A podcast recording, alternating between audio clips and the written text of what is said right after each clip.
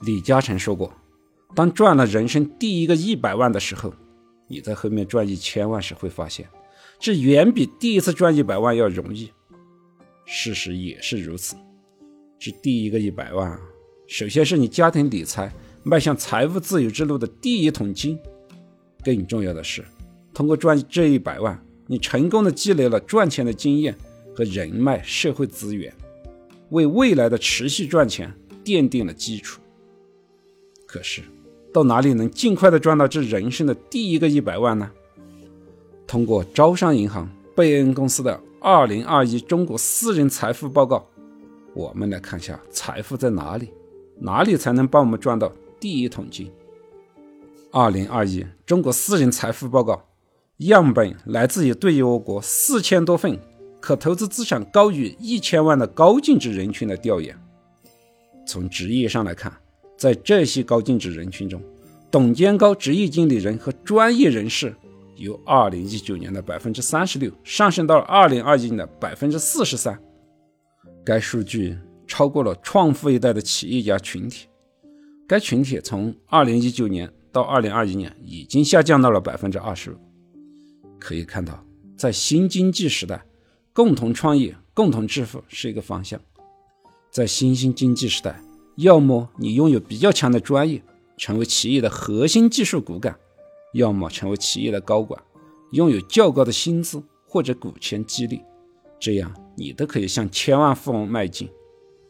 在这些高净值人群中，企业高管占百分之十五，与董监高百分之十六比较接近。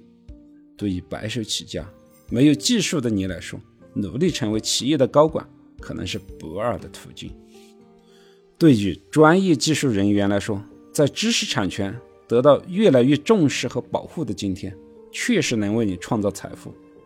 但遗憾的是，专业技术人员和富二代、全职太太也只有同等的成功机会。专业技术人员占到百分之十二，富二代同样占到百分之十二，全职太太也达到了百分之十一。仁者见仁，智者见智。没有有钱的老爸当不了企业的老板，未来是成为高管，还是成为技术人员，或者就做个全职太太？我想你懂的。看完职业分布，我们再看一下行业分布。简单的把行业分为传统行业和新兴行业。新一代互联网原住民的消费需求催生了新兴行业，比如说直播、游戏、外卖等。新兴行业的区域集中度比较高。主要就集中在杭州、深圳、广州等地区，所以，如果你是新兴行业的人才，到杭州、深圳、广州这些地区更容易成功。未来，新兴行业会逐渐成为我国经济快速增长的方向，行业涵盖也会越来越广。孔雀东南飞，越来越多的人才会向这些城市流入，这些城市的房地产也会成为未来的核心资产。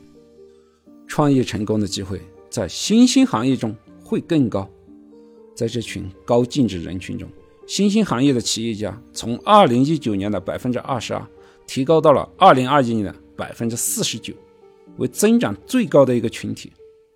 从收入来说，通过企业的薪资致富的人群为百分之三十七，远远高于传统行业的百分之二十六。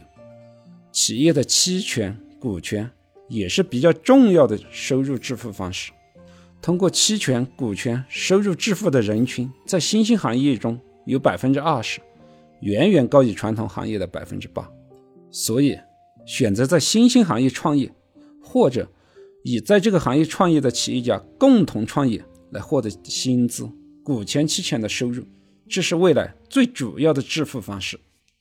巧妇难为无米之炊，人生没有第一桶金。想要做好家庭理财，实现财务自由，也只能是纸上谈兵、画饼充饥。未来虽然艰难，还是需要找到正确的方向，选择一个可以让你走向致富的职业，努力的工作，为早日实现财务自由积累资金，积累成功的经验。